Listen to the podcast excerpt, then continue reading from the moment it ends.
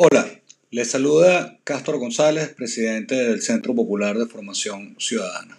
En esta oportunidad, eh, con ocasión de dar inicio a nuestro ciclo de eventos bajo el formato Zoom, que lo hemos trasladado al podcast eh, y que hemos denominado Un Café por Venezuela. Un Café por Venezuela es un espacio del Centro de Popular de Formación Ciudadana y es un espacio para discutir temas trascendentes en esta oportunidad. El inicio de este ciclo ha contado con la extraordinaria participación como invitado y expositor de Gabriel Reyes, analista político de alta credibilidad y con quien hemos debatido sobre este tema de liderazgo eh, junto a mi compañero en la conducción o moderación de este espacio, que es Rubén Roca, y bueno, todos los invitados con los que contamos allí ese día. Espero que disfruten de esta extraordinaria experiencia y episodio.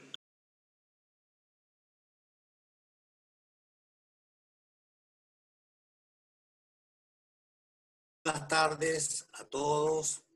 Realmente es un placer tenerlos aquí participando en el primer conversatorio de un café por Venezuela. Nosotros en el Centro Popular de Formación Ciudadana tenemos como misión divulgar el conocimiento y es precisamente lo que queremos.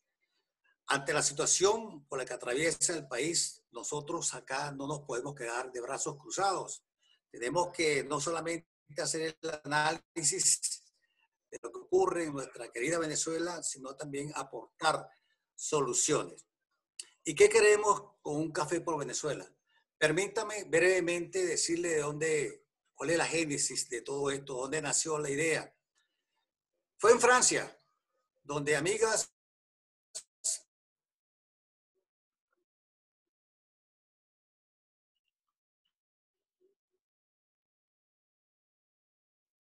Bueno, el amigo Rubén. Amigos, cada vez que se veía, tomamos un café, se materializaba, hizo un motivo. Y bueno, el motivo fue filosofar y se creó precisamente un café filosófico. Se reunieron un cafetín a hablar amigas y amigos y los que estaban allí empezaron a escuchar todas esas ideas maravillosas y resulta ser que fue un éxito, un éxito total el primer café filosófico en Francia, y fue tanto que empezaron con 10 personas, en la segunda semana fueron 100, 200, hasta que tuvieron que dividirse por zonas. Y le empezaron a poner incluso nombres. El primero fue Café Filosófico Sócrates, y por supuesto le siguió Platón, los presocráticos. Pero eso después pasó también a España, a Italia, luego vino a América Latina y entró con mucha fuerza en Argentina y en Perú. En Venezuela todavía realmente no se ha arraigado, no, no, no, no se ha fortalecido y es precisamente lo que queremos, que en Venezuela también se hable de un café por Venezuela, un motivo trascendente con un objetivo superior precisamente que es salvar y rescatar a Venezuela. Quiero decirles pues que acá lo que queremos es que todos y la mecánica del conversatorio va a ser así. Vamos a darle unos 20 minutos al profesor Gabriel Reyes. Él es ingeniero, especialista en opinión pública y comunicación política. Tiene una maestría en administración de empresas con estudios de doctorado en ciencias políticas, docente de posgrado y consultor en mercadeo estratégico. Bueno, ¿cuáles son las reglas? Básicamente que esto es una conversación de manera horizontal. Vamos a permitir que él haga su exposición de 20 minutos aproximadamente y luego, por supuesto, se abre el debate, piden la palabra y con muchísimo gusto pues, ah, pueden hacer, eh, digamos, una pregunta más para que el profesor Gabriel Reyes siga, explique mejor algún tema en particular y luego pues sus aportes, porque la idea es precisamente que aquí aprendamos todos. Así que bienvenidos nuevamente en nombre del Centro Popular de Formación Ciudadana. Adelante, profesor Gabriel Reyes. Pido, pido, te, te, pido excusa un minuto, Gabriel, un, un, solo minuto nada más para, para también comentar a nuestra audiencia, obviamente, Rubén, que se nos estamos pasando por alto, precisar que el tema de un café por Venezuela el día de hoy es el liderazgo. Vamos a hablar, por supuesto, de liderazgo en momentos en donde hemos notado y en donde hemos conversado que en una situación tan compleja como la que vive el planeta, no solamente en Venezuela, sino en general en, el, mundo, estamos observando como el liderazgo ha sido rebasado eh, por la crisis. Con razón, sin razón, lo conversábamos en algún momento, no necesariamente, eh, eh, digamos, podamos responsabilizar al liderazgo actual de, la, de, de, las circunstancias ni del hecho de que hayan sido rebasados, pero, pero lo que sí es cierto es que en gran medida han sido desbordados por la crisis. Entonces, el mundo necesita hablar de liderazgo y nosotros desde el Centro Popular de Formación Ciudadana estamos convencidos de que como ciudadanos somos, debemos asumir responsabilidad de liderar el cambio, de promover el cambio también de abajo hacia arriba y sobre eso, sobre liderazgo, sobre nuestro papel como ciudadanos, queríamos conversar también hoy con Gabriel Reyes. Así que ahora sí, con todo gusto, Gabriel, te cedo la palabra. Gracias, Castor. Bueno, gracias Rubén, gracias Castor. Realmente me siento muy honrado de ser invitado para esta primera actividad planificada en el marco de lo que estoy seguro será algo que permanecerá en el futuro dentro de la agenda del Centro Popular de Formación Ciudadana, ya que este proyecto de un café por acerca de aspectos que contribuyan a agregarle valor al país que vamos a enfrentar en un futuro inmediato. Yo creo que no existe la casualidad y que más bien es la causalidad el hecho de que estemos frente a una eventual transición política en medio de una coyuntura pandémica que pareciera que va a resetear el mundo entre lo que era antes del advenimiento del COVID-19 y luego no de que transcurra, porque aparentemente esto nos va a acompañar por mucho tiempo, sino hasta que seamos capaces de adaptarnos a el embate del virus y sobrellevar nuestra vida eh, productiva de cierta forma que todavía, por cierto, no tenemos muy bien definida. El liderazgo es un tema que apasiona a los hombres de hace muchos años. Y debo comenzar diciéndoles que cuando me invitaron para hablar sobre liderazgo en tiempo de pandemia, lo primero que se me ocurrió fue, vamos a definir de alguna forma clara para nuestra audiencia qué es el liderazgo. Y bueno, y consultando buena bibliografía, encontré un, trabajo muy interesante de Benny Towson del, del año 2005, hace 15 años, donde ya para ese momento decía que no existía un consenso claro sobre la definición del liderazgo. Y ellos como investigadores habían encontrado más de 650 definiciones diferentes, muchas de ellas ambiguas, diferentes o muy parecidas entre ellas. Pareciera que el concepto de liderazgo es algo que da para todo y en realidad todo el mundo sabe que es liderazgo cuando se lo preguntan, pero cuando le toca definirlo, la gente comienza de una manera un poco improvisada a tratar de operacionalizar un constructo bastante complejo. Decía Pete Drucker, que tal vez es uno de los gurús de la gerencia, en el siglo pasado, en el año 96, que el líder es quien tiene seguidores. Y bajo esta acepción pareciera entonces que la política está llena de líderes porque vemos cómo emerge cada vez un, un nuevo personaje que es seguido por muchos. Y ahí viene el primer error de Drucker porque no necesariamente el que es seguido es un líder en sí mismo. Y puedo darles algunos ejemplos en la política nacional reciente de personas que se erigieron contra el régimen, entiéndase primero contra Hugo Chávez, luego contra Nicolás Maduro, y que en su momento tuvieron millones de seguidores y hoy parecen fantasmas, almas en pena a través de la agenda pública. Y yo creo que lo que les, lo que les quedó fue unos cuantos seguidores de, en redes sociales que, por cierto, los pierden todos los días. Realmente, entonces, ese es el líder que queremos, el que tenga muchos seguidores. Porque entonces, ¿qué es un seguidor? Un seguidor es una persona que entrega su voluntad, su confianza, su punto de vista a esa persona, pensando que la solución de sus problemas lo tiene esa persona. Entonces quiere decir que nosotros delegamos en el líder la solución de nuestros problemas. Quiere decir entonces que el líder es ese Mesías que nos va a rescatar. Eso es un gran error. Y eso es un gran error que hemos visto en nuestra cultura política históricamente. Decía Mindel y Elrich todavía un poquito más atrás, en 1987, que el liderazgo es una atribución que se le da a ciertos individuos. Fíjense, es un atributo que se le otorga al, individuo. Cuando dicen fulano es un líder, se le está brindando un atributo, un reconocimiento a qué. Bueno, según los autores, a una serie de condiciones que todavía no están claras si son innatas o trabajadas, pero que despierta cierta suerte de magnetismo personal que logra atraer masas más o menos importantes en torno a una idea, un proyecto, un discurso o un comportamiento.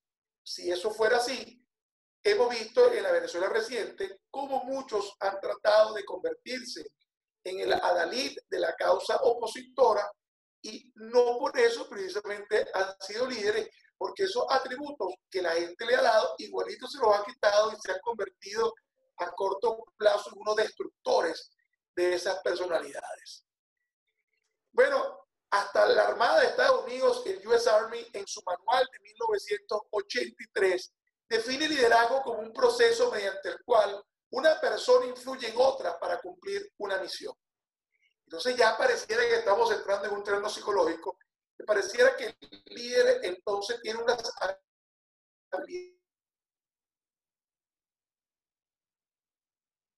habilidades o persuasivas o cooptar a otras personas para realizar cierto tipo de actividad con el logro de un objetivo. US Army no define si el objetivo es común o no. Yo debo suponer que siendo este manual escrito bajo un concepto demasiado patriótico y nacionalista, la visión compartida es obvia y sobreentendida. Pero si sacamos este concepto a otra connotación, pareciera entonces que un líder es aquel que nos convence de construir una visión de compartirla y alcanzarla. Entonces esa influencia del líder pareciera que es una relación de cardinalidad de uno a él. Hay un líder y entonces hay N seguidores y el líder influye sobre los N. Entonces tenemos un modelo de liderazgo tipo pastor de rebaño, que este nombre no es mío. Este nombre precisamente lo adopta en el 2004 Salesny, que es otro investigador, que dice que el liderazgo requiere utilizar el cierto poder, y aquí empieza a darle un misticismo, para influir en los pensamientos y acciones de otra persona. El pastor tiene como poder su condición humana, tal vez el estímulo que genera con algún tipo de ruido, con unos perros, con, un palo con el que va, pero el líder entonces pareciera que tiene la capacidad de influir. Cuando la gente habla de influir, lo que inmediatamente se asoma es que la voluntad de la otra persona sea ante esta influencia. Entonces, qué interesante. Yo cedo en virtud de un líder que está tratando de hacerme ver algo que puede ser que yo no lo veía, pero lo estoy viendo a través de él. Y por esto yo cedo aparte o a toda mi voluntad. Cuando digo toda es porque hay liderazgo perverso como algunos liderazgos religiosos que llevan hasta el suicidio.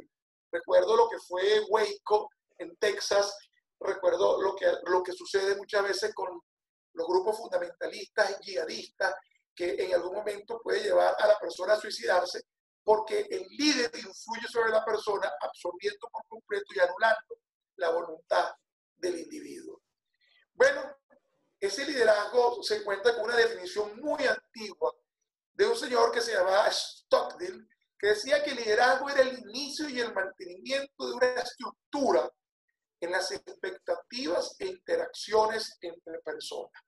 Fíjense qué complejo este concepto y, y sin embargo, cuando lo digregamos, qué interesante es.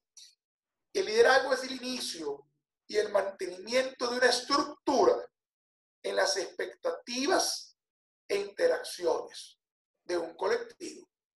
Primero, pareciera que Rocker se basó en Stockdale para decir, bueno, el liderazgo, el líder es alguien lo siguen muchos, sí, pero Stockdale dice, claro, lo siguen porque este señor es, capaz de iniciar y mantener una estructura, algo orgánico, que mueve las expectativas de la gente y por lo tanto logra acciones de ellos. Pero cuando se habla de expectativas, entonces pareciera que existe algún racionalismo de carácter netamente interesado y entonces estamos hablando de algo diferente.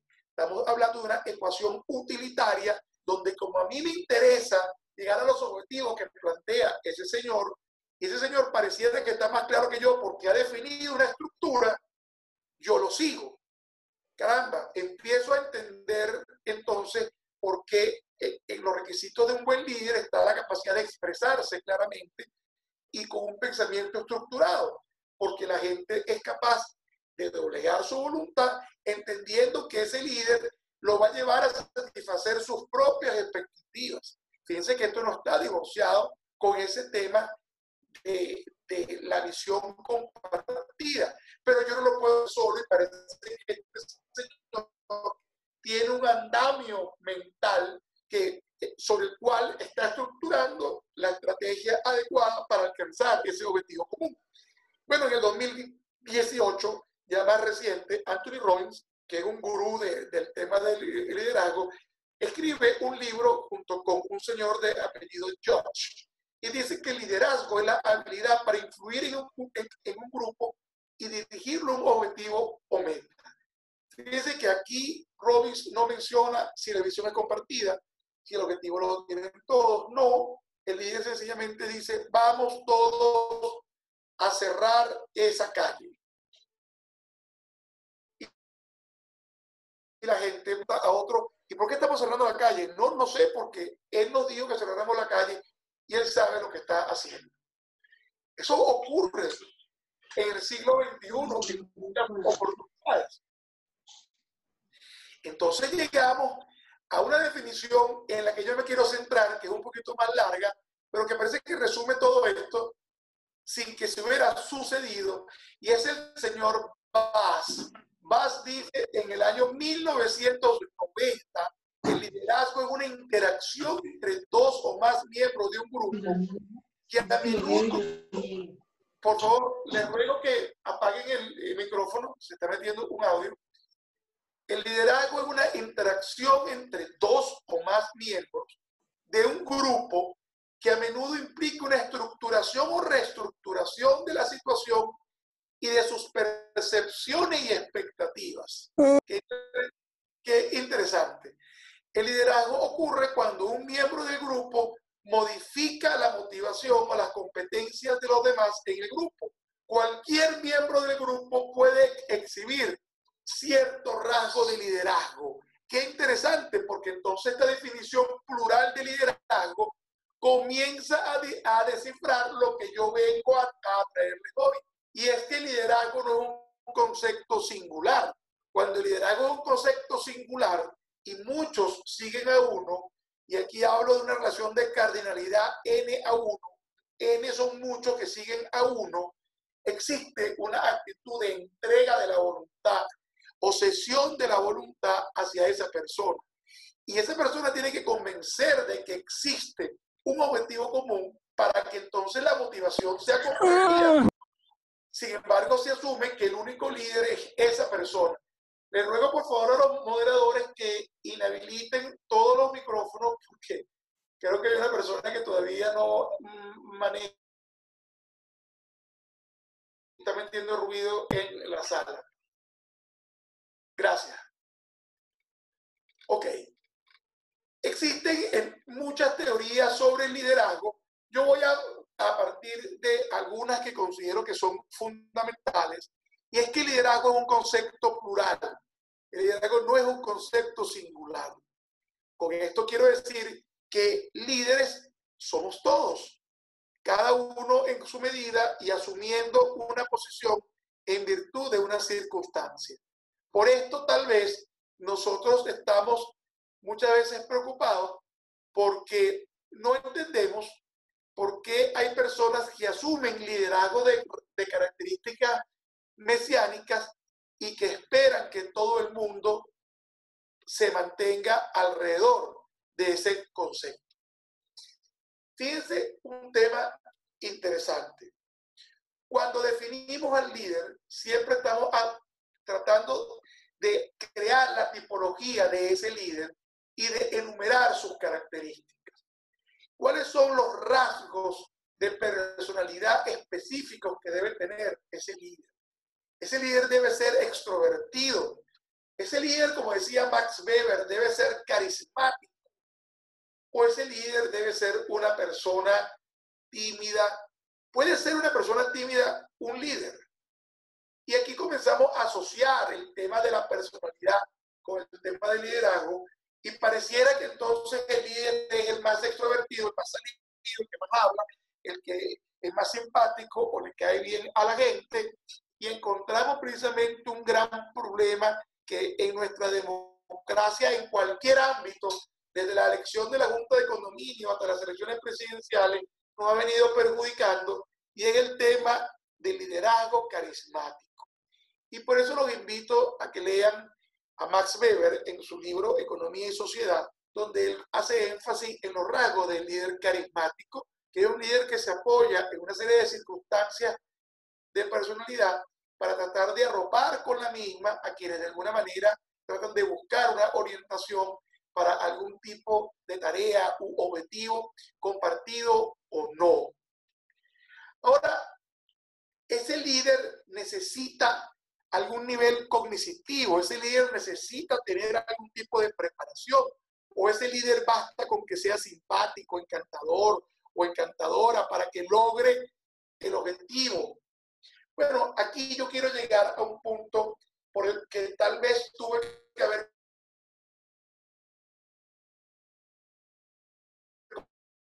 comenzado, pero que tenía que dejar que la definición de liderazgo, líder, es una palabra derivada del inglés, del verbo to lead, L-E-A-D, que es precisamente, eh, yo le ruego por favor al, al moderador que retire de la sala a las personas que están con el saboteo, porque realmente es muy lamentable lo que está sucediendo. Es fácil identificarlos y retirarlos. El, el líder, el verbo to lead, lo que quiere decir es conducir.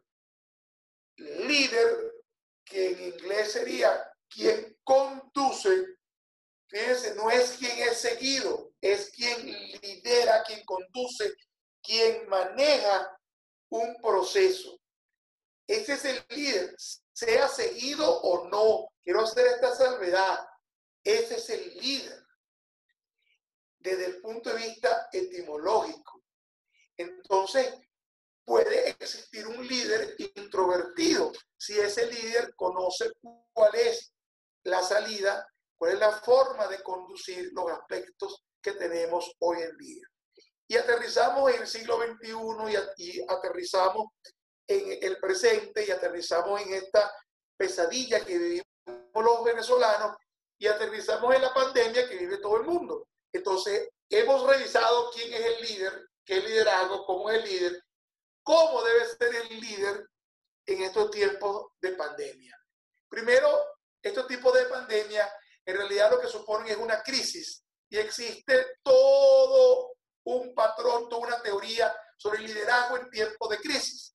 Si, definimos que esto es una crisis, tenemos que tomar una definición del año 2000 de Meris y Goldsmith que decía que el líder debe organizar el, para alinear el comportamiento humano. Y entonces ya no importa tanto el carisma, sino que la persona tenga un rol cognitivo, que entienda de qué se trata la, la, la crisis, perdón, cuál es el origen de la crisis, cómo yo puedo solucionar o colaborar en, la solución de la crisis, o cómo puedo yo manejar la crisis para reducir el daño, los, los, los daños eventuales que esta crisis trae. Entonces, en este momento, ese líder se convierte en un analista que hace control de daño y sobre la base cognoscitiva plantea una solución a un problema que precisamente para hacer crisis no tiene una solución obvia y pudiera existir multiplicidad de criterios alrededor de esto. Y aquí retomo lo que decía, que el liderazgo no es un concepto singular, sino plural. Porque el líder en una pandemia no es el que sabe de todo, entiende de todo y quiere manejarlo todo. El líder de una pandemia es un hombre que como buen líder de crisis sabe articular una solución consensuada fundamentada en el conocimiento humano para poder abordar esa figura, ese sólido de la crisis desde las diferentes aristas posibles, tratando primero de delimitar el volumen claramente y luego interiorizarse en ese volumen para poder dar la proyección ideal a lo que vendría siendo la solución de este problema. En el caso de la pandemia, por eso vemos cómo Donald Trump, que es el líder del pueblo de Estados Unidos, el presidente de Estados Unidos, se apoya en este señor Fauci, que es durante 30 años ha sido el especialista más reputado en inmunología, en infectología en los Estados Unidos. Y es porque Trump no puede precisamente que el problema primero se dimensione en su justa medida y luego se apliquen los posibles paliativos o correctivos. El líder no necesariamente va a solucionar el problema. Por eso, recientemente me entrevistaba la revista América Economía de Chile y yo le decía que quien piense que Juan Guaidó es el líder de la crisis política, quien la va a solucionar en Venezuela, está errado. Porque tiene este país. Pero Juan Guaidó, si, si es un verdadero líder, va a articular, a promover, a servir de correa transportadora de las ideas y proyectos asociados a la solución del problema, una vez que esté bien dimensionado y una vez que podamos de alguna forma eh, definir escenarios para que la solución pueda, dentro de este ejercicio de control de daños, afectar la menor cantidad de personas posible y a la vez favorecer a quienes de alguna forma se constituyen en la víctima de estos problemas. Entonces, el líder de la pandemia tiene que ser un hombre informado. Informado no en todo, informado en su área de pertinencia. Ah, pero también tiene que ser un hombre que inspire confianza. Y entonces aquí existen ciertas herramientas que se aprenden, algunos las tienen innatas, pero obviamente se desarrollan, se, quieren mediante el entrenamiento, entre otras la capacidad, la capacidad de expresar de forma estructurada las ideas para tratar de llevar un mensaje que sea potable, que sea digerible, que sea claro a audiencias heterogéneas, audiencias que no, que no necesariamente tienen la capacidad, la misma capacidad enzimática para desdoblar la proteína de ese conocimiento que le está compartiendo. Entonces allí está uno de los, de, las características, de los rasgos de este líder de la pandemia, que como todo líder del siglo XXI, tiene que tener forzosamente unas condiciones y aparte un conocimiento de la tecnología, porque va a ser la herramienta capaz de masificar el mensaje. Imagínense lo que hubiera hecho Jesucristo con Instagram, WhatsApp, LinkedIn y Facebook. Bueno, él no lo hizo así, él, iba caminando con 12 locos atrás que se iban pegando otra gente, y después tenía otro que, le, que pensaban que era más loco que era Pablo, que iba caminando de pueblo en pueblo en un burro, escribió una carta y la pegaba allí, y esa carta llamada epístola ha transcurrido siglos y sigue siendo una verdad creída por gran parte de la población. Precisamente ese líder tiene que ser una persona que domine las herramientas tecnológicas para que encuentre el vehículo más eficaz para llevar esa solución que ha sido consensuada entre los demás especialistas del área. Porque el líder de la pandemia no es el que cree que tiene la verdad absoluta, sino es el que sabe lo que sabe en su área, la comparte con otros líderes y entiende y asume que el liderazgo una actividad plural, que mientras más plural es, entendiendo que son líderes con cualidades como las que yo he descrito, el abordaje y la solución del problema tal vez sería más viable. De manera que este líder de la pandemia es una persona no necesariamente joven. Por supuesto, Rubén Castro, nosotros hemos convocado y vemos con mucha alegría, veo gente bastante joven en la audiencia y precisamente me alegra que los jóvenes les motive este tema, pero los que somos de una juventud más prolongada, entendemos que no es el tiempo el que nos limita, sino la capacidad de adaptarnos a los nuevos tiempos, a las nuevas tecnologías. Cuando lo veo a ustedes, a mi decano Rubén, que ya es un, un fenómeno en Zoom y en redes sociales, entiendo que existe esa capacidad de adaptabilidad y que en realidad debe caracterizar al líder no solamente de la pandemia, sino al líder de la pospandemia, que es el líder que tenemos que encontrar, porque tiene que tener una altísima capacidad adaptativa, una gran resiliencia que no es resignación y una capacidad, una elasticidad para manejarse en circunstancias donde muchas veces el temperamento puede traicionar al individuo y crear precisamente las situaciones, el ambiente más potable para poder coexistir en medio de la adversidad. Cuando dicen quédate en tu casa y en tu casa no hay luz, no hay agua, no hay internet, este, ¿qué hace la gente cuando coexiste en esa casa? Bueno, ahí tiene que surgir un liderazgo que sea capaz de, que, de permitir que la convivencia sea menos agreste, menos violenta. Y eso precisamente pudiera lograr, fíjense cómo en el caso de una humilde vivienda donde viven tres grupos familiares, 15 personas, no hay luz, no hay agua, ¿cómo hacen para no morderse entre ellos? Bueno, con mucho liderazgo. A uno se le ocurre jugar ludo, a otro se le ocurre jugar dominó con una vela, y al final comparten un momento, y eso, amigos míos,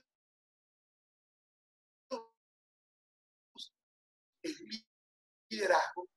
Y eso es parte de lo que tenemos que consciente de que las circunstancias que vivimos son circunstancias complicadas. Debo entender que ese pito quiere decir que me queda muy poco tiempo.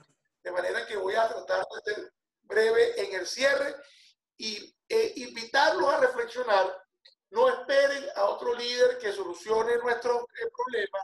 Precisamente busquen en ustedes mismos las condiciones necesarias para desarrollar, para construir ese liderazgo como una actitud frente a la vida, como una herramienta de supervivencia y no como estas condiciones de superdotados que nos, que nos colocan en un plano superior sobre el reto de nuestros semejantes.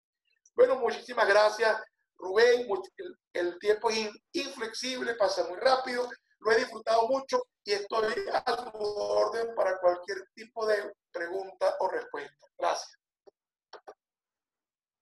Sí, queda abierto entonces el derecho a palabra. ¿Alguna pregunta de los participantes?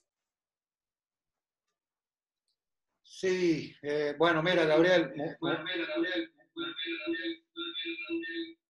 Hay mucho eco.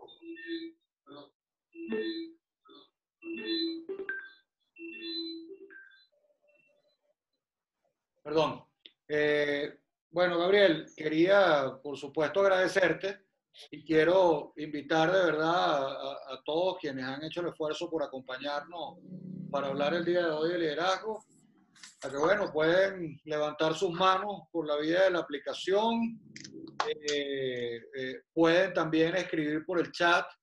Como verán, están, están básicamente todos en mute para poder manejar adecuadamente el tema de, los de, los, de los ruidos de fondo en la, en la intervención de, de, nuestro ponente. Entonces, bueno, eh, creo que por aquí tenemos una, una pregunta, ¿no? No sé si la manito era una pregunta o no, pero te voy a abrir el micrófono un, un segundo, vamos a ver.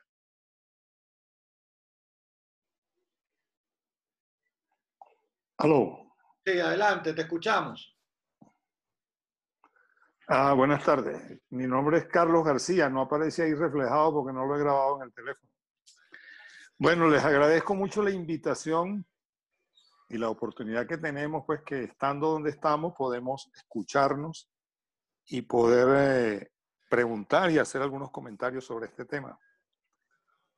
Eh, Rubén sabe que tenemos un tiempo tratando de organizar alrededor del doctor Manuel Barroso un equipo sobre el tema del liderazgo. Y este es un tema, como lo plantea Gabriel, que se remonta a la historia y nos pone a pensar mucho y a reflexionar. Y creo que en este momento histórico, siendo bien puntual, hay un quiebre total y absoluto del liderazgo mundial en todos los sectores y actores, porque hay un quiebre de estructuras en absoluto. No fue capaz hasta el día de hoy ninguna institución, persona, personalidad, organización, estado, liderazgo político, social, económico, de visualizar y observar lo frágil que somos frente a una acción como esta que está pasando. Entonces, hay ausencia de liderazgo. Ahora, ¿qué es líder y qué es liderazgo? Porque el liderazgo es la acción. ¿Qué es un líder? Esto es un tema que lo hemos procesado durante muchísimos años y hay mucha literatura y muchas experiencias. Y yo me voy al tema conceptual. Yo invito a pensar que definamos el concepto de quién soy, dónde estoy y qué asumo ser y hacer y desde dónde lo asumo. Porque si lo asumo desde creyendo que yo soy el ser humano que está aquí, que llaman Carlos, que estudió, que yo me llamo Carlos, que yo soy ingeniero, que yo tengo no sé cuántos posgrados, que tengo no sé cuántos años de experiencia, etcétera, etcétera. Esa es una acción del ser para mí super, que está por encima de su esencia de ser. Y para mí, en términos conceptuales, el liderazgo tiene que ser con la presencia del ser en un rol determinado que asumió en la existencia en el cuerpo. Y desde allí le permite tener conexión, contacto como acción, va a depender hacia dónde la oriente y cuál es su, su, su acción o su dirección que él asuma y hasta dónde puede tener incidencia o influencia sobre su entorno.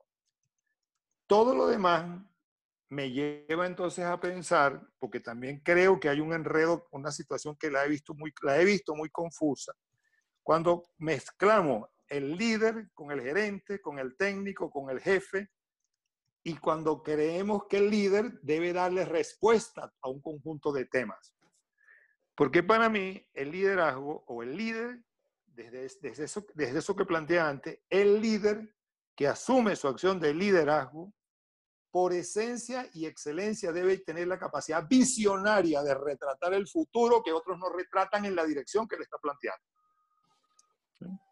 ¿Por qué en la dirección? Porque tú puedes ser líder de la ciencia jurídica, otro es líder en medicina, otro es líder, pero el liderazgo de visión estratégica de cambio en acción de progresión de una sociedad en colectivo es una condición muy especial que los, algunos seres humanos han asumido en la vida y han ejercido. Entonces es aquel ser que asume su rol de visionario, de accionar en esa dirección y tener una estrategia para el desarrollo. Y eso en el sublime, la acción sublime de un ser es una acción política. Entonces yo defino eso como la alta política que asume un ser humano para hacer, ser y hacer y dirigirse y dirigir y convocar, porque la, la fuerza está cuando él hace contacto y convoca y es capaz de promover en esa convocatoria una acción que se va detrás de la dirección de la acción, esa actuar. Es, un, poco, digamos, mm, eh, profundo el tema para explicarlo tan sencillamente, pero a ver si soy explícito con este concepto. Y creo que ese concepto tiene años, muchos años, con ausencia de su interpretación, porque los que han querido ser líderes se han querido serlo a la fuerza para el ejercicio del poder en las distintas áreas. Y ahí es otra cosa. Ya terminé. Sí, gracias. De verdad, muchas gracias. Y bueno, esto es un ejemplo de lo que es un conversatorio, pues, y de lo que es la, la posibilidad de compartir una conversación por esta vía. Gracias. Eh, eh agradezco mucho. Gabriel, no, no, no, sé si tiene algún comentario sobre la intervención de, de, Carlos o si esperamos a ver a alguien más por acá. ¿Tiene alguna otra pregunta? ¿Alguien quiere levantar no, No, no, creo, creo que, que, nuestra audiencia debe sentirse muy orgullosa de que ha, ha recibido dos charlas con una sola convocatoria. excelente, Carlos. Excelente. Sí. Sí. Bueno, este, yo voy a hacer una pregunta, estimado Castor. Sí, señor, adelante, Rubén. Mira, tú sabes que eh, muy bien en realidad lo que nos plantea Carlos, y, pero como para aterrizar en el caso Venezuela,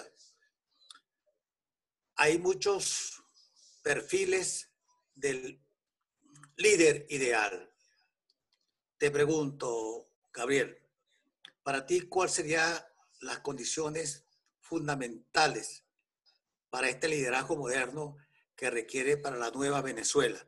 No tanto pensando en el diagnóstico que ya todos los conocemos, sino en función de la nueva Venezuela.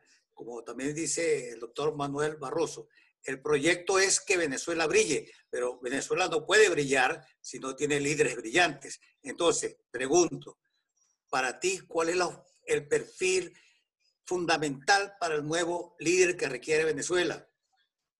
Bueno, Rubén, yo discrepo con mucho respeto de la manera que tú enfocas la pregunta, porque yo no estoy buscando e, ese líder. Y no creo que nadie debería estar buscando ese líder, porque volvemos a caer en el planteamiento mesiánico. Estamos buscando a, a ese cúmulo de virtudes que puede de alguna forma sacarnos de este marasmo. Y te repito, el liderazgo para mí es un concepto plural. Aprovecho, por cierto, para saludar a la buena amiga Aura Loreto que nos acompaña. De verdad es un placer tenerla, Luis Manuel Aguana, mi estimado amigo, y Pascual Hernández. Eh, es bastante complicado. Estoy buscando a ese líder. Yo estoy buscando al líder anónimo, al líder que surge precisamente de la cotidianidad, al líder que asume que es un agente de cambio en función de una estructura de valores clara.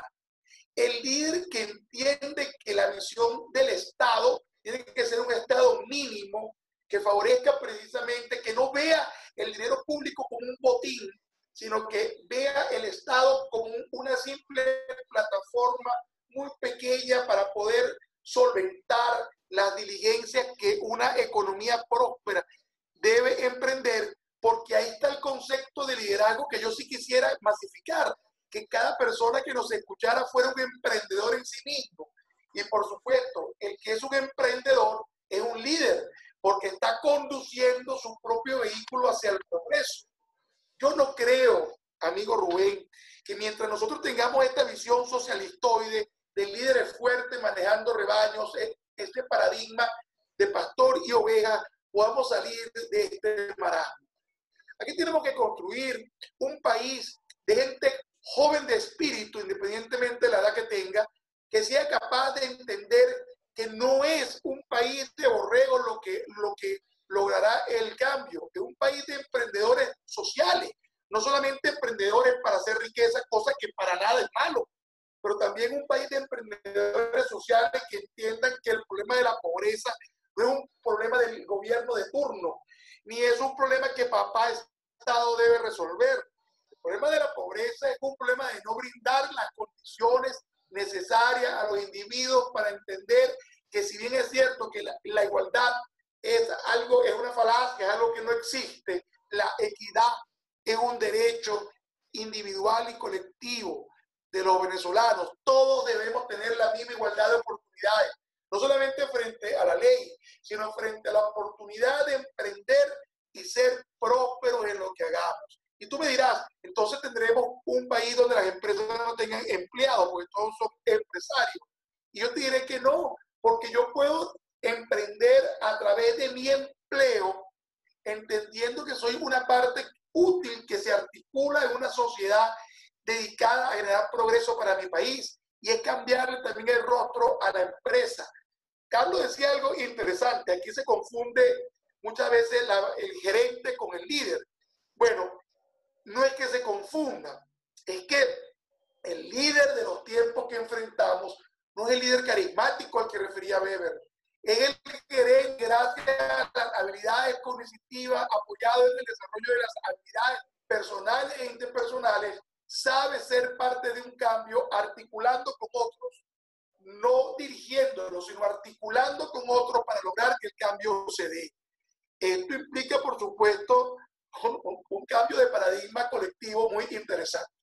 Gabriel, eh, aprovecho, tomo yo la, la palabra y, quiero extenderte una pregunta. Ya en algún momento hemos comentado algo de eso, pero, pero quiero escuchar tus comentarios y reflexiones para compartirlos con la, con la audiencia. Eh, porque hablando de no ser borregos, ¿ok? Y de asumir liderazgo, eh, la humanidad entera está siendo puesta a prueba en, la, en su capacidad de creer, tolerar y de mantenerse nada más y nada menos que en casa. Estamos hablando ya de prácticamente, hay sociedades que ya llevan prácticamente dos meses en esto. Eh, un mundo entero casi paralizado. Y realmente no observamos que haya eh, algún tipo de ruta marcada para salir de esto. No lo observamos inclusive eh, eh, en sociedades desarrolladas. No, no, estamos observando realmente una ruta clara. Entonces, no está la humanidad entera prácticamente comportándose un poco como borrego en estas circunstancias. Bueno, Castro, yo creo que yo me quedo en mi casa convencido de que lo, es lo mejor para mi salud y para mi familia. Con esto no quiero decir que yo soy un borrego de Maduro porque Maduro decretó la cuarentena y yo me quedo porque le hago caso a,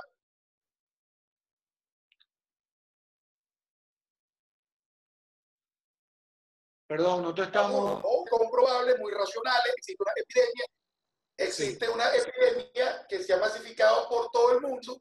Esta epidemia ha generado muchas muertes y por el principio de conservación, yo considero que la medida que yo me resguarde, en esa medida puedo garantizar mi seguridad y la de mi familia. De manera que es un proceso racional donde no existe alguna influencia de un tercero en contar mi capacidad de comprender esto. Claro, Ahora bien, Gabriel, Gabriel, pero no tiene eso un límite. Claro, claro.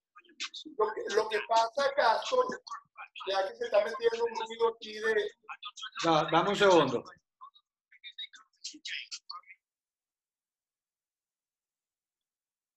Ok, adelante, Gabriel. Ah, Fíjate, por supuesto que tiene un, un límite. ¿Dónde está el límite de las acciones que tú, que tú realizas? En tu propio criterio, Castor.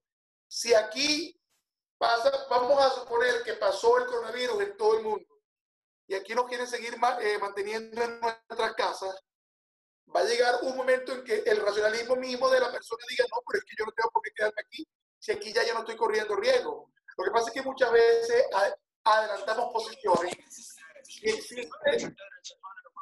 Perdón.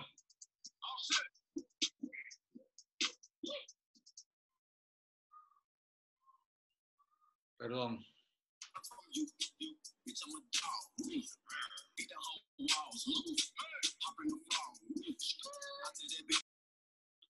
Ok, vamos a, vamos, de un segundo, vamos a remover al amigo, al amigo Guada de acá.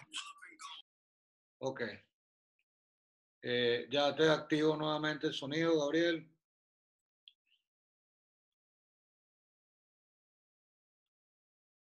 Adelante, Gabriel, nuevamente. Que el amigo... Gracias. Gracias. Nosotros, nosotros tenemos que ser capaces de comprender que las condiciones que ha impuesto esta pandemia son condiciones, yo no critico la cuarentena, creo que la cuarentena y el distanciamiento social son las medidas que permiten achatar la curva de la propagación de la enfermedad que en nuestro país es más urgente que en otro achatar la curva, porque nuestra capacidad en el aparato de salud que ha sido vulnerado, destruido los últimos 20 años, no, no tiene la capacidad de atender un umbral que es precisamente esa curva cuando se levanta, ese umbral cuando corta, hasta aquí vamos a suponer yo puedo atender en mi capacidad instalada, si la curva pasa, este diferencial no lo puedo atender y entonces comienzo el dilema, aquí le doy el respirador al joven o al viejo, quién se salva y quién no. Por eso es que en este país hay que Gabriel, es, el mismo drama del mundo amplificado, quién sabe a qué X potencia. Yo, sin embargo, yo, yo, yo, yo, sin embargo, sí, este, en, lo único que difiero esencialmente de ti, Gabriel, es, en la, eh, eh, es, digamos, es la incapacidad que estamos demostrando como sociedad de cuestionarnos la cuarentena, porque tú, lo, tú, tú bien lo has dicho. Es decir, si esa es la solución, ok, perfecto. Pero lo que pasa es que detrás del mandato de cuarentena no hay, de verdad, eh, y es mi parecer, por supuesto, la búsqueda de un método alternativo para que podamos, para que podamos comenzar a operar nuevamente de manera eficiente como sociedad, entendiendo por supuesto, entendiendo por supuesto las dificultades y, y, y, que se trata de una nueva manera de hacer las cosas, de una nueva forma de interactuar socialmente, pero que insisto, creo que socialmente como ciudadanos no estamos más que esperando que nos den instrucciones en lugar de ir construyendo la presión de abajo hacia arriba para que comience a construirse una solución. Eh, eh, es lo único que realmente, y no sé si realmente difiero de ti, es, un punto que hemos venido este, manejando con intensidad desde hace ya un par de semanas. Pero fíjate qué pasa en las sociedades más desarrolladas que la nuestra. En el primer mundo todavía no hay esquemas claros de lo que han llamado los españoles la desescalada se planteó un programa de desescalada de cuatro etapas y ya ha tenido mucho ruido y mucho rechazo porque existen muchas contingencias en los diferentes e-, estratos y círculos de la sociedad ha causado estragos es diferente a la desescalada de una Venezuela donde la pandemia no ha causado estragos, pero la amenaza de una explosión social está latente en virtud de las condiciones sociopolíticas y económicas que nos está privando de poder tener este, a corto plazo algún tipo de salida, porque la crisis nuestra no es una crisis pandémica, nuestra crisis es una crisis estructural de un nefasto gobierno que ha tratado de no solamente destruir el aparato productivo, sino condicionar al habitante a ser un súbdito del régimen, ya no mediante la técnica del clientelismo, sino mediante la técnica del sometimiento, donde llega al punto de, a través de la comida, tratar de hacer control social y control selectivo. Ese es otro planteamiento diferente al de la pandemia, donde la desescalada es un tema que para mí es irrelevante. Yo más bien trataría de entender cómo lograr la acción colectiva necesaria para darle un vuelco a esta situación sin, sin irrumpir en lo que significaría exponernos a la crisis epidemiológica. De acuerdo. Creo que hacia allá tendríamos que ir. De acuerdo, es la construcción de una salida inteligente. Pues. Eso, eso, en eso coincido contigo. Tenemos un comentario del amigo Luis Manuel Aguana. Eh, además de saludarte y felicitarte, por la iniciativa eh, eh, y lamentar que no ha escuchado tu conferencia. Sin embargo, pregunta, ¿tuvimos en Venezuela los liderazgos necesarios para cada momento histórico que hemos tenido? ¿Cree que, ¿Crees que es posible que tengamos eso ahora con esta conducción política lamentable? ¿Qué debe pasar para que actores de la sociedad civil den el paso fundamental y asuman la responsabilidad del país. Gracias, Luis Manuel Aguana. Vamos a tener que sacar aquí al amigo Marcelo. Listo. Bueno, gracias por tu generosa palabra, Luis Manuel. Eh, la pregunta tuya comienza con una afirmación. Tú afirmas que tuvimos en Venezuela los liderazgos necesarios para cada momento histórico que hemos tenido. Sí, bueno, algunas discrepancias podemos tener sobre eso. Yo no creo que, que, que Hugo Chávez llegó en el, en el momento de rescatar el desgaste de la mal llamada Cuarta República, más bien creo que llegó a, a, a, reforzar el quiebre y el estado de anomia en el sistema, pero sin embargo estoy de acuerdo contigo en que es necesario promover una conducción política adecuada para salir de esto. Y es que nosotros sí tenemos en el país actores políticos capaces de, de construir esa visión compartida. El problema es que existe un gran sentimiento de desesperanza y desconfianza sobre el cual nosotros mismos hemos contribuido. Me decía un profesor de ciencia política alemán, un buen amigo, que él no entendía por qué en una Venezuela con un rechazo de casi 90% al régimen existía eh, eh, una oposición que no era capaz de articularse para exigir la salida y el cambio y la, y la transición. Bueno, gran parte de, de, esta responsabilidad la tenemos nosotros mismos en estas, en estas oposiciones concurrentes y disjuntas que no han sido capaces de construir la visión compartida. Nosotros no tenemos la capacidad de, de, entender que no son las agendas particulares las que pueden de alguna forma solventar lo que sucede. Hemos visto desde la época de Chávez a un gobierno supuestamente frágil sobre, una, sobre esta hipótesis. Los sectores de la oposición han considerado que son capaces de sobrellevar la situación y liderar ese proceso de, de cambio. Eso lo trató de hacer, de hacer Acción Democrática en el 2005, cuando Henry Ramos, recuerdo, convenció a mucha gente de que no fuera a votar en las elecciones legislativas. Y eso fue un caos absoluto lo que sucedió. Pero ahora, con este CNE y todo lo que ha sucedido, entonces sí quiere que la gente vote. Esto sucede en un, país donde la oposición pide democracia, pero los partidos políticos no tienen democracia. Y entonces vemos como los líderes se consideran más del franchisor, los dueños de la franquicia, que son dueños de por vida del liderazgo de los partidos. Tenemos, el señor Henry Ramos ya tiene más de veintipico de años allí, pero no es solo él. También vemos a Julio Borges y a un, a Leopoldo López, que, que están atornillados su, al frente de sus organizaciones, porque mantenemos esa visión del corporativismo político personalista donde una persona construye un, un, una corporación política con intereses particulares y no es capaz de entender que otras personas de su misma organización pueden oxigenar los planteamientos. Por supuesto, esta oposición tiene intereses muy particulares y si no logra amalgamar una visión compartida diferente esa unidad retórica, esa marca de mercadeo absurda y vacía que se ha construido en los últimos 15 años en Venezuela, sin una verdadera unidad, el día que yo vea a Castor una marcha, una, una, una protesta, una manifestación política en Venezuela donde no hay una bandera de un color político, ni de un partido, ni una franela, entenderé que hemos madurado como sociedad civil, Luis Manuel, porque no es posible, y eso es lo que yo le he criticado a todos los líderes de los partidos de la oposición. Yo creo que gracias a Dios, o no sé por qué razón, la, la vida la, la, carrera académica, la actividad como consultor me ha llevado a conocer personalmente a gran parte de esos líderes y a todos se los he dicho con mucho respeto, pero se los he dicho. Tienen que construir una causa nacional. Y esa causa nacional no la han construido porque todavía están siendo unos cuantos tocados por la, por la cleptocracia y otros tocados por la arrogancia personalista de pensar que solo son suficientes y que lo pueden lograr.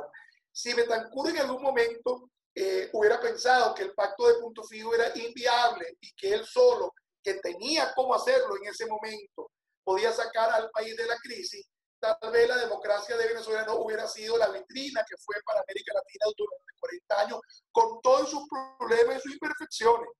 Pero lo logró con una visión de país con, muy compartida. Aquí eso no existe. Aquí hay una mesa y hay, un frente y hay lo que quieran ponerle, porque nuestra política es nominalista. Pero Venezuela no tiene líderes políticos, tiene dirigentes políticos. Y no es lo mismo. Así como Carlos decía que se confundía el liderazgo con la gerencia. Bueno, nosotros y, los periodistas, no sé si es que hay alguno, alguno que cura la fuente, pero muchas veces cuando me entrevistan y dicen, ¿qué opina usted de lo que dijo el líder? Yo no, no, yo no conozco a ese líder, porque es que ese no es un líder, ese es un dirigente político. Venezuela adolece de liderazgo en su clase política. Y los pocos líderes políticos que tenemos son cercenados por los patriarcas de las organizaciones o son cercenados en lo único que se han reunido, que se han puesto de acuerdo estos, estos digamos, patriarcas políticos de las organizaciones, estos hegemones de colores, en frenar una visión alternativa, diferente, como en su momento fue María Corina, que tiene un planteamiento fresco, que tiene un planteamiento diferente, pero que por supuesto evita con ojeriza por una suerte de corporativismo político más masificado que ha impedido el desarrollo de un proyecto de país alternativo donde no salgamos de este socialismo cavernícola para entrar en un socialismo edulcorado.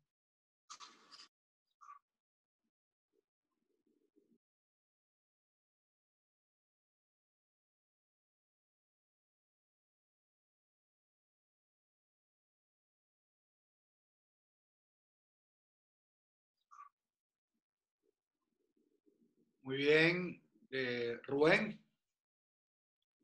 Bueno, mira, yo, quisiera que hablara una mujer. Ahí está Aura Loreto, está Loren Colina, la autora Mirza. Por favor, queremos escuchar la voz de una mujer. Loren es una politóloga, fue mi alumna y está en España. Aura, que la quiero mucho. Eh, hola, Gabriel, encantada de saludarte recibe, pues, recibe mis sentimientos de consideración y estima. Realmente, pues admiro este, ese monitoreo que tú tienes de lo que está sucediendo pues a nivel del el mundo en función de ciertos tópicos pues que siempre nos interesa pues conocer.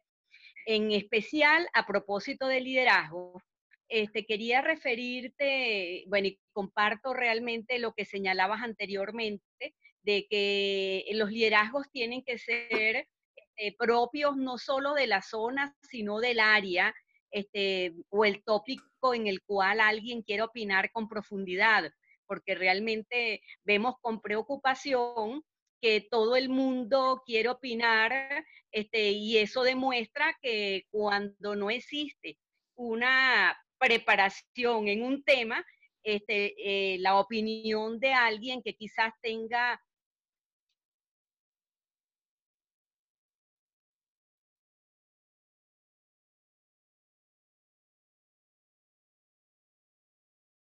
una influencia y esta se por la ni que estemos esperando el líder, sino que tiene que generarse pues en la población con el talento y la preparación pues que puedan tener las personas, generar sus propios focos de influencia y propiciar en conjunto ese liderazgo pues que permita hacer una fuerza para las transformaciones que se necesitan en estos momentos en el país.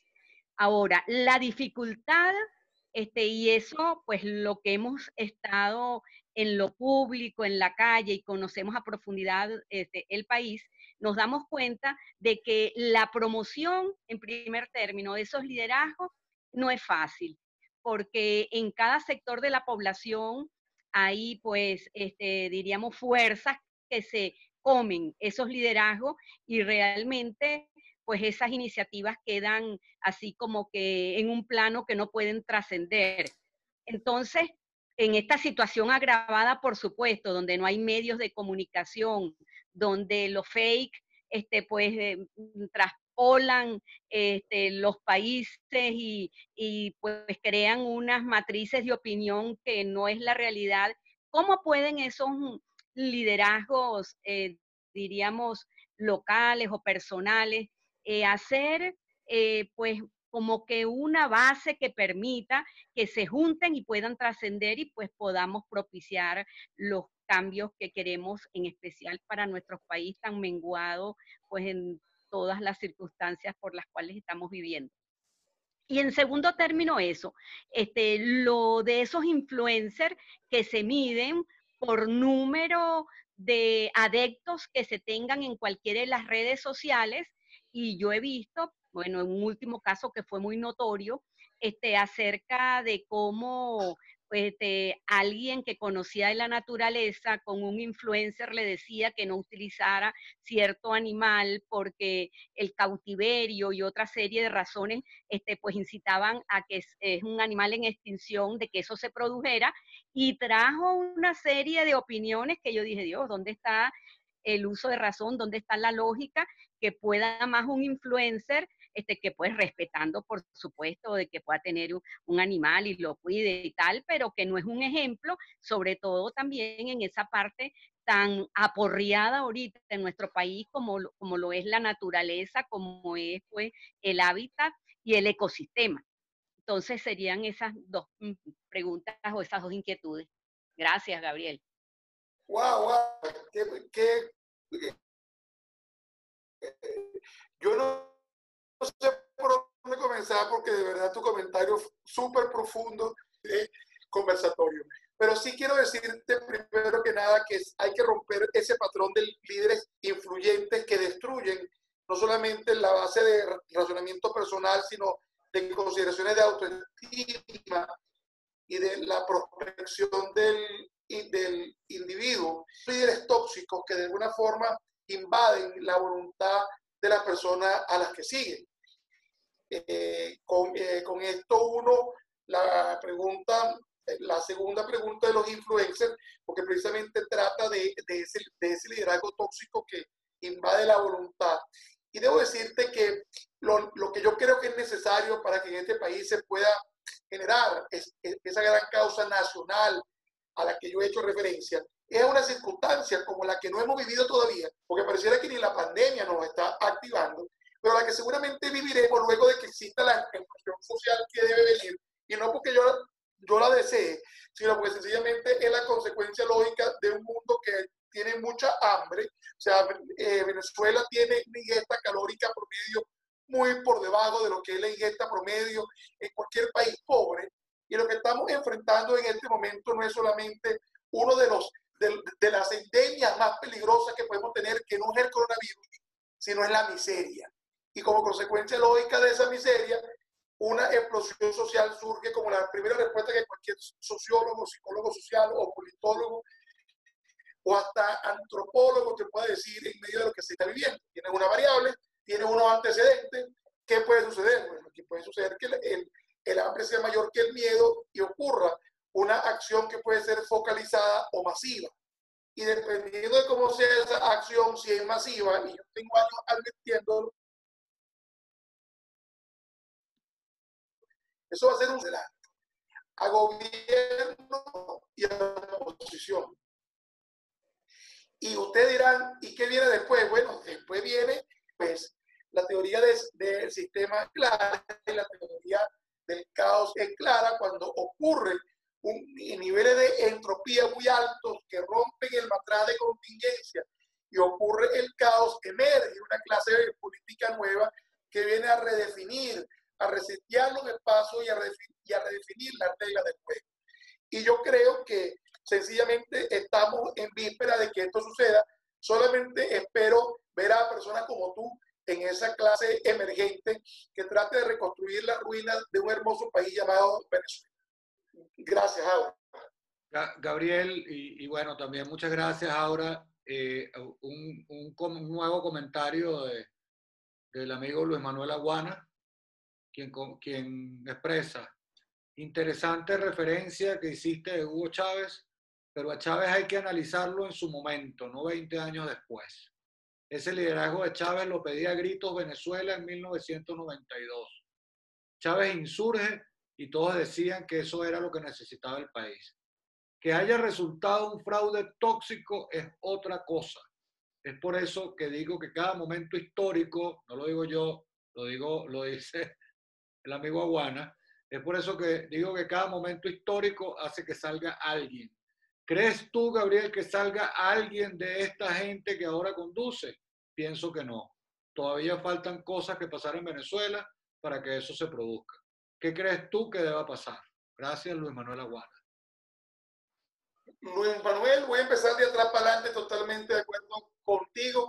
En el panorama de quienes veo ahora, no veo a nadie con esas condiciones que hemos referido anteriormente. No quiero hacer de, de, esto una, una diferencia este, de carácter historiográfico. Estoy de acuerdo contigo de que ese Hugo Chávez era lo que la gente pedía, pero cuando tú dices que la gente lo pedía a gritos, no lo pedía a gritos de forma racional. Y aquí estamos llegando precisamente al liderazgo carismático, la percepción del liderazgo carismático. Quienes pedían a gritos a Hugo Chávez eran una Venezuela revanchista, una Venezuela resentida socialmente ante una clase política oprobiosa que había desgastado las bases de confianza y que precisamente la gente consideraba que merecía un castigo y que la mano dura y la bota militar eran necesarias, todavía con reminiscencia de un Marcos Pérez Jiménez que nunca llegó, ni, ni, ni nunca Hugo Chávez estuvo ni a la altura de la suela del zapato más desgastado de Marcos Pérez Jiménez. Pero ese liderazgo, eh, ese liderazgo sobrevenido, ese liderazgo perverso y tóxico, era necesario en un momento en, el cual la tiranía de la mayoría impuso un cambio irracional en el sistema que nunca hubiera sido Venezuela la que hubiera sido, y yo le voy a ser franco, yo, yo, yo tuve mis reservas para votar por el señor Salas Romer, pero si el candidato hubiera sido el presidente Enrique Salas Romer, la Venezuela de hoy y los venezolanos de hoy fuéramos muy diferentes a lo que somos. Por supuesto, el ejercicio de qué hubiera pasado si no viene al caso porque el tiempo es inexorable y tal vez no merecíamos porque las cosas no ocurren por casualidad, sino por causalidad, y no merecíamos esta tragedia, esta desgracia de 20 años de resentimiento y, y mediocridad, esta cleptocracia que se está llevando todo por el medio para comprender entonces que, que es necesario una clase política emergente que te repito, Luis Manuel no va a salir de esta clase política que vemos, al menos alrededor de la mesa de la unidad o el frente eh, político, como lo quieren llamar, porque sencillamente existe un divorcio entre la agenda política y la agenda pública y esa brecha no se puede alcanzar echando tierrita. Es una brecha muy grande que cuando la agenda pública se lleve por el medio de la clase política, ellos no van a tener más nunca credibilidad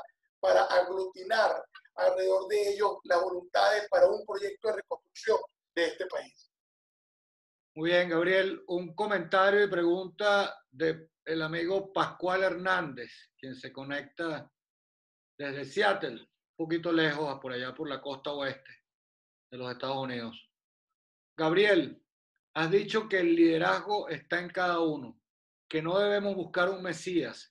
Sin embargo, en Venezuela tenemos una bota militar y esperar a que un liderazgo que surja a la vuelta de la esquina, que surja de la nada, implica esperar un rato largo. En mi visión hay un secuestro inmenso. ¿Quién será el lazo Ricardi que nos libere?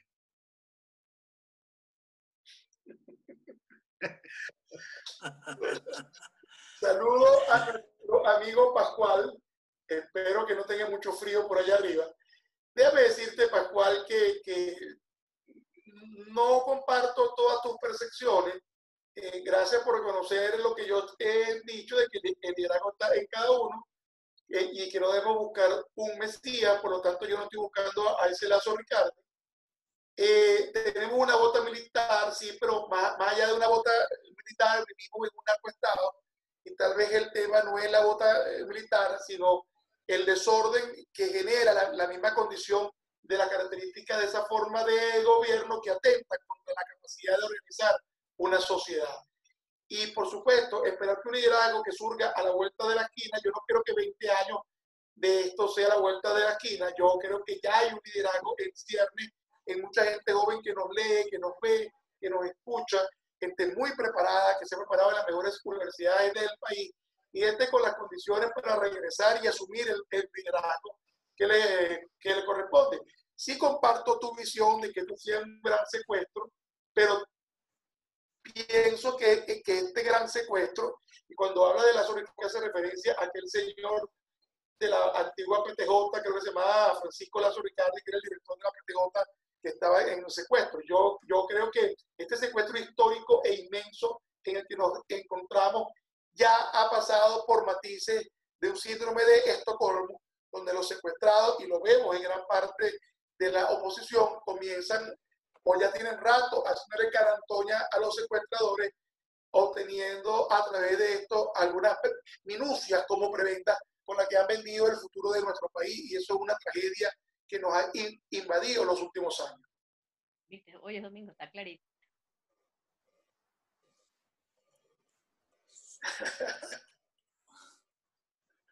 Adelante, adelante. Eh, no sé, bueno, ¿alguna otra pregunta? Rubén, ¿tiene algún comentario? Sí, bueno, eh, indiscutiblemente pues que hemos disfrutado de una jornada inicial pues de, un tema de nunca acabar, ¿no? El liderazgo es realmente un tema apasionante y creo que definitivamente debemos estudiarlo más allá de los matices que de una u otra forma han dañado mucho a Venezuela, sobre todo el carismático, ¿no? Yo en eso estoy de acuerdo con el profesor Gabriel. Y hay una tesis que está cobrando fuerza y es la que yo quiero eh, exponer en, este, en estos ya últimos 10, 15 minutos de, de, este conversatorio, que es que el nuevo líder debe ser un plan, debe ser un proyecto, ¿no? Y algo que está a veces que se habla mucho, pero que no se entiende, que es el trabajo en equipo. ¿Qué realmente significa trabajo en equipo? Entonces, si ligamos un proyecto viable, serio, para un país que lo, realmente lo requiere de manera estructural, la gran pregunta es, ¿el verdadero líder no será el trabajo en equipo, Gabriel? Sí, yo creo que esa es una forma de ver algo eh, muy inteligente, porque trabajar en equipo supone un proyecto y ese proyecto supone precisamente esa causa nacional a la que yo he hecho referencia. Entonces, sí, yo estoy de acuerdo con lo que tú estás planteando. Yo sí creo que eh, eh, el trabajo en equipo va a permitir primero que todos reconozcamos nuestra condición de agente de cambio y que por supuesto permitamos que la transición sea el producto del consenso articulado y no el producto de una visión personalista y que trate de alguna forma de influir sobre la voluntad y cooptar la, la libertad individual y colectiva de los ciudadanos. Sí. Bueno, vamos. ¿Algún comentario? Sí, vamos a, me ha pedido la palabra nuevamente el amigo Carlos García. Ya deberíamos ir cerrando por razones de tiempo. Y bueno, y ojalá, por supuesto, que pronto tengamos la oportunidad de que el café por Venezuela sea con, con café de verdad y que podamos vernos personalmente. Amigo Carlos, tienes la, tienes la palabra. Gracias. Este, primero, agradezco muchísimo de verdad esta oportunidad que tenemos aquí de estas reflexiones, que uno en este confinamiento está obligado a aprender y a procesar cosas que teníamos retrasadas con nosotros mismos, que no veíamos. Nos toca ver para adentro. Por lo menos a mí me ha tocado ver mucho para adentro. Yo quiero hacer una reflexión y, y una invitación. Yo creo que debemos reflexionar sobre el tema del liderazgo en lo personal, en lo colectivo, en las distintas áreas y el liderazgo como república, como Estado, como concepto, como diseño, qué hemos hecho y dónde estamos. Voy a hacer unos tics muy rápidos. A Venezuela le costó producir un liderazgo político, para mí, soy muy respetuoso, no ofendo a nadie, el único modelo, movimiento político, colectivo, sociológico, bastante integrado, solo le faltó una pata, desde Castros hasta Medina Angarita. Fueron varios años. Produjo la sociedad un liderazgo. Puedo hacer una lista de hombres aquí que no pertenecían y se dieron el espacio para construir y hacer política e nacieron los partidos políticos, para mí, soy respetuoso, únicos que han existido y existen todavía los nombres de ellos. ¿Eh? Soy respetuoso en términos de que no quiero ofender, sino en términos de concepto de lo que es para mí un partido político. Esa es mi brújula, ¿no? Lo demás cada quien tendrá su manera de valorarlo. Ese liderazgo se expresó con Pío Tamayo, siendo unos muchachitos frente a Gómez y luego accionó desde que Gómez murió hasta que fue tomando el poder. Ese liderazgo para mí se fumó y esas organizaciones tristemente ya sabemos lo que tenemos. Fíjense el tiempo que eso y cómo se produjo en todos los ámbitos, en todos los ámbitos, cultural, científico, médico, académico, y nacieron instituciones que fueron modelo mundial, que les podía hacer una lista muy larga y no es el momento, y políticas que fueron ejemplos latinoamericanos y mundiales, porque nosotros fuimos a asesorar al gobierno español en la transición. A ponerles un, otro ejemplo de lo que nosotros hemos sido capaces pero qué tiempo costó y cómo nació ese liderazgo y cómo nació una política en este paísito. Hubo otro, para mí, otro quiebre histórico cuando nace la gesta libertadora.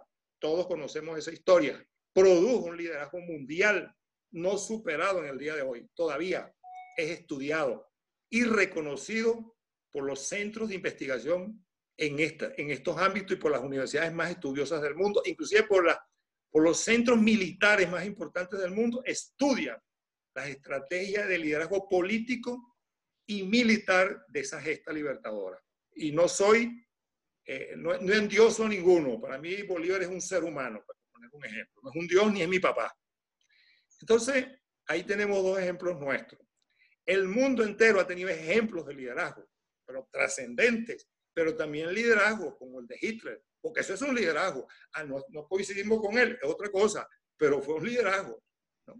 El de Lenin, etcétera, etcétera. Entonces, el tema del liderazgo es un tema complejo. Hoy en día me pregunto, y me lo estoy haciendo aquí en mi casita encerrado y se los hago a ustedes, les agradezco que me lo escuchen, ¿tenemos liderazgo frente a lo que está pasando? Porque para mí lo que está pasando es por ausencia de liderazgo y de políticas en los ámbitos estratégicos de la geopolítica de salud y del desarrollo humano. Entonces, ese debate está crudito y para mí hay una ausencia de liderazgo. Observo, para ser más respetuoso, y me pregunto, ¿hay liderazgo para abordar esta situación a nivel mundial? Porque los Estados Unidos tienen un jefe, pero yo no veo un líder en los Estados Unidos como jefe. Para mí líder era, por decirles uno, pues, Kennedy, inclusive Obama, pero ¿tiene los Estados Unidos un líder? No, no lo veo, no lo observo. ¿Tiene Francia un líder? No lo veo, no lo observo. ¿Tiene Italia un liderazgo? No lo veo, no lo observo. Donde veo que hay un jefe con mucha claridad, y yo no sé si llamarlo liderazgo, y en Vietnam. Veo en, veo en esos países una, una autoridad, un jefe, yo yo no sé si son líderes, porque como yo no vivo allá, no sé qué influencia de liderazgo tienen. Pero en los, en los mundos en los que tengo coincidencia o observo con mucho cuidado, me pregunto si hay liderazgo para el abordaje de esta situación. Les, agradezco mucho que me hayan escuchado y, y, le doy gracias a Dios haberlos escuchado a ustedes y espero que nos volvamos a ver por aquí. Muy bien, Carlos, gracias. Gabriel, eh, unas palabras para, para cerrar tus comentarios y por supuesto cerraremos con, querido Rubén acá, ¿no? Gabriel. Bueno, primero que nada, reiterar mi más sincero agradecimiento a ti, Castro, y a Rubén por haber considerado de que yo los acompañara en esta primera jornada de una actividad que está condenada al éxito y que seguramente a, a corto plazo veremos como cómo, eh, cómo esto se viraliza, se masifica. Y solamente espero que cuando el Café por Venezuela tenga 300 personas en Zoom, me vuelva a invitar y recuerde a estos amigos que nos acompañaron hoy, que son los precursores de una actividad que deja huella y que sirve para recuperar las instituciones públicas en el país. Porque una de las instituciones que se ha perdido es la confianza en el sistema y precisamente la definición del sistema surge de la conversación con criterio de, de sus ciudadanos. Recuperar precisamente lo que es el objetivo de la organización que tú representas, que es la construcción de ciudadanía. Dejar de ser simples supervivientes o habitantes de un territorio para rescatar el concepto de ciudadanos en pleno ejercicio de nuestros derechos. Así que muchas gracias, agradezco mucho a los concurrentes, a los amigos que tenía tiempo que no veía y, y que estoy viendo, y a quienes no conocía y que he visto con mucho interés seguir esta conversación hasta el final. Gracias de corazón y mucho éxito. Quiero, quiero pedirle a los presentes acá en Zoom y bueno, también aprovechar por supuesto la oportunidad de saludar a quienes nos han acompañado a través de Twitter Live y a quienes nos han acompañado también a través de Instagram Live. Eh, enviarles a todos un saludo y quiero pedirle a los que le, provoque pues o que puedan encender la cámara un segundo para tomar la, la foto de rigor eh, eh, que, que, se hace últimamente en estos eventos vía Zoom, ¿no? Para, para tenerlos aquí en, este, en esta primera edición de, de Un Café por Venezuela, mientras el amigo Rubén Roca despide. Qué bueno, Francisco, verte por allí. A ver, Rubén, adelante, para que despidas. Sí. Bueno, realmente yo felicito a todas las personas amigas de la filosofía, que parece que a veces se muere, a veces colapsa, pero no hay manera de que las, el amor a la sabiduría se vaya al foso. Yo realmente me encuentro muy satisfecho con esta primera edición de Un Café por Venezuela. ¿Y por qué? Bueno, porque estamos divulgando el conocimiento y estamos creando una cultura basada en la lectura, basada en el pensar. No importa cómo piense, pero piense. Es una forma de afrontar eso del populismo, eso de la manipulación, en lo que llama algunos este, teóricos el estado panóptico. Y ante eso, la herramienta fundamental es que tengamos estos conversatorios. Y ojalá esto se pueda replicar no solamente en Caracas, no solamente en Venezuela, sino a través del mundo, porque definitivamente hay como una conspiración para volver a las personas zombie. Y ante ello tenemos nosotros pues que tener esa fortaleza espiritual, esa fortaleza intelectual y que vamos a revelarnos definitivamente. Esta es la palabra fundamental. Ante esa campaña, ante esa conspiración, ante esos intentos de autocracia, de dictadura, no hay otra cosa más fundamental que el intelecto, que el corazón y algo pues estoy terminando, es, es, es la energía. Carlos lo dijo y es fundamental. Es tiempo de ver hacia adentro. Si seguimos viendo hacia afuera, estaremos soñando y reaccionando. Si vemos hacia adentro, vamos a despertar. Y es lo que queremos precisamente. Y, y, fíjate tú, cuando vino Juan Pablo II, ya ahora santo, Caro Botila, nos los dijo, despierta y reacciona. Bueno, no le hicimos caso, nos quedamos dormidos y mira lo que pasó. De manera tal pues que de esta definitivamente vamos a salir, vamos a, a entender de que yo soy estoy, estoy con el estoicismo. Y el estoicismo dice que todo lo que llega a la vida es por algo. Entonces, un, siempre un sí a la vida y comprometernos definitivamente con el conocimiento, con la sabiduría, porque es la luz y la luz siempre vence a la sombra. Muchísimas gracias a todos estos participantes y que la gracia de Dios nos bendiga y nos proteja a todos. Gracias. Gracias nuevamente a todos y bueno, nos vemos en la próxima edición que lo avisaremos oportunamente en no más de una semana. Un abrazo. Chao.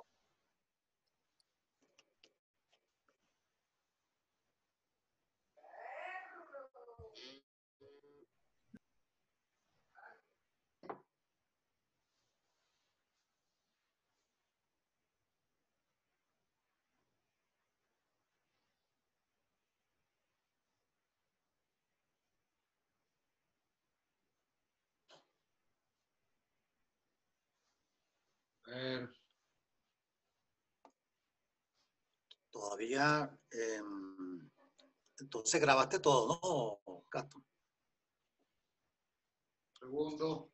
No hablamos del tema que, que viene la próxima semana. El tema de la próxima semana. Segundo, Rubén. Hablamos de eso. Ok.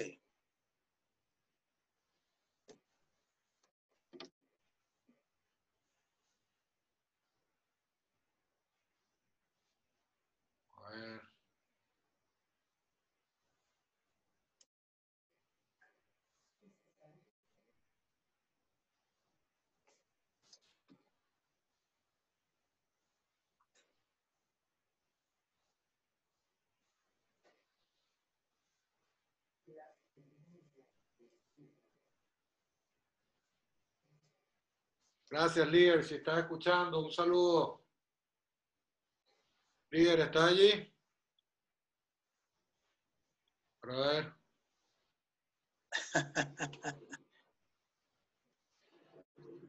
No, líder, líder. Está, pero parece que no, no, no escucha. Sí. Dame, dame un segundo, Rubén. Está Sí, seguro que tranquilo. todo- que todo está por acá bien en orden. Para que me ponen siempre un poquito nervioso cualquier desliz, ¿no? Sí. Bueno, ya el líder salió, estamos tú y yo nada más por acá. Déjame remover a Ciro Hernández y a Redmi también.